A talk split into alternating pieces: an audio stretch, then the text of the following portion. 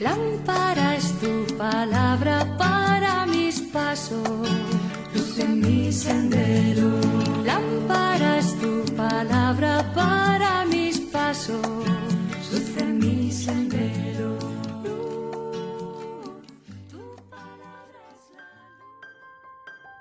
Del Evangelio según San Marcos capítulo 3 versículos del 22 al 30.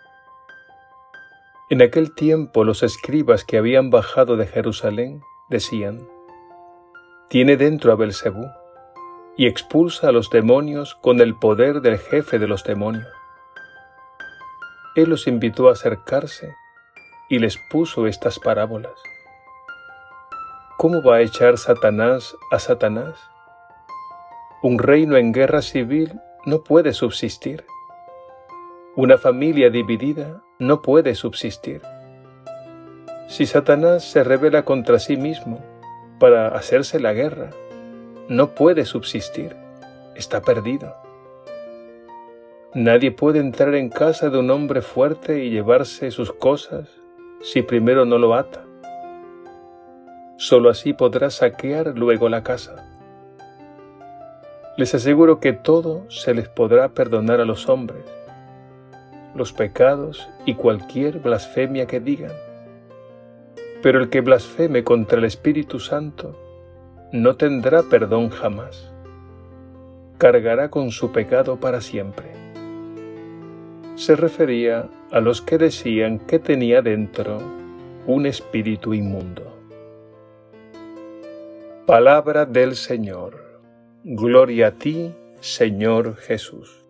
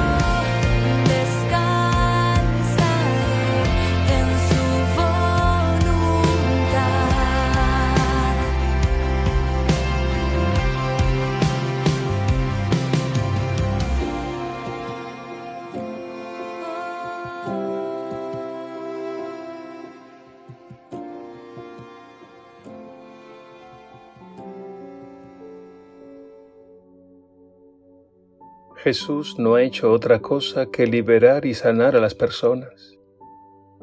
Pero las autoridades de su pueblo lo que hacen es criticarlo. Y en el Evangelio de hoy terminan demonizándolo, Decían, tiene dentro a Belcebú y expulsa a los demonios con el poder del jefe de los demonios.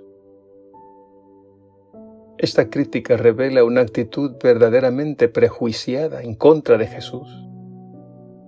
Sabemos que esto no es nuevo.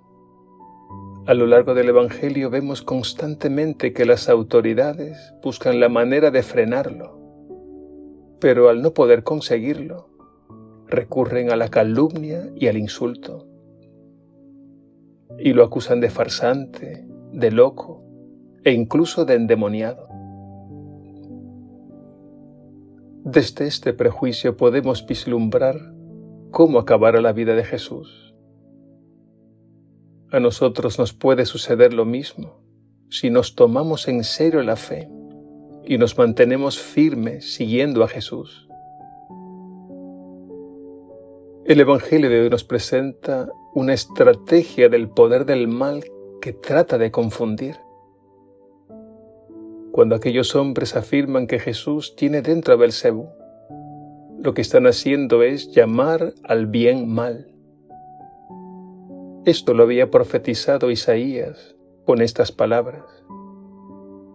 Hay de los que llaman al mal bien y al bien mal. Hay de los que tienen las tinieblas por luz y la luz por tinieblas. Isaías 5:20. Así se presentan los enemigos de Jesús, los enemigos de la fe que vemos a lo largo de la historia.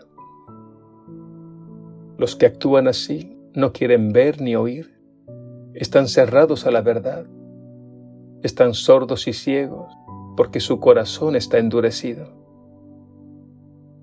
Basta abrir un poco los ojos para darnos cuenta cómo en el mundo han existido y existen grupos y organizaciones muy poderosas que buscan eliminar todo lo que tenga que ver con Jesús, con la fe, con la verdad que viene de Dios.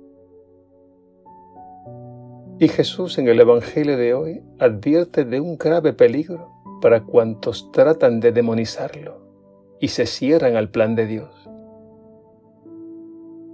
A esta actitud y modo de obrar Jesús le llama la blasfemia o pecado contra el Espíritu Santo. Es el peor de todos los pecados. Y afirma que cualquier otro pecado será perdonado.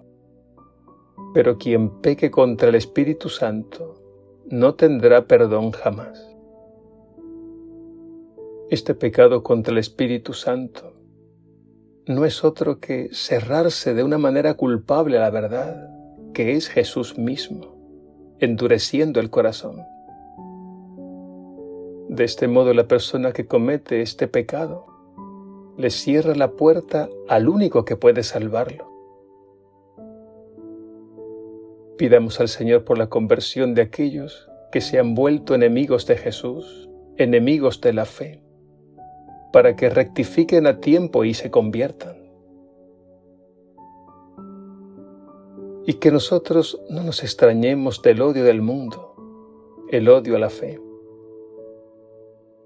Ante la crítica y la persecución que vemos a diario, procuremos más bien unirnos cada vez más a Jesús y a su propuesta de vida nueva.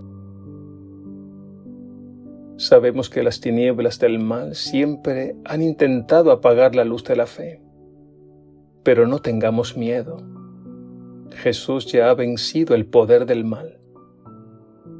Y Él nos ha prometido estar con nosotros hasta el final, dándonos a cada instante la fuerza de su amor, la fuerza de su espíritu, hasta completar la obra que ha iniciado en nosotros.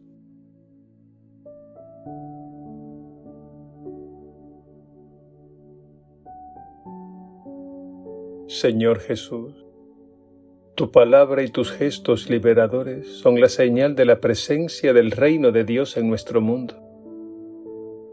Pero hay quienes se ponen en tu contra e incluso te demonizan. Conviértenos a ti de todo corazón para que siempre estemos a tu lado y con la fuerza de tu espíritu soportemos el odio y la condena del mundo Y gracias Señor por ser el camino que conduce al Padre, por ser la verdad que ilumina a los pueblos y por ser la vida que nos colma de alegría. Tu cruz adoramos, Señor, y tu santa resurrección alabamos y glorificamos. Por tu madero ha llegado la salvación al mundo entero. Amén.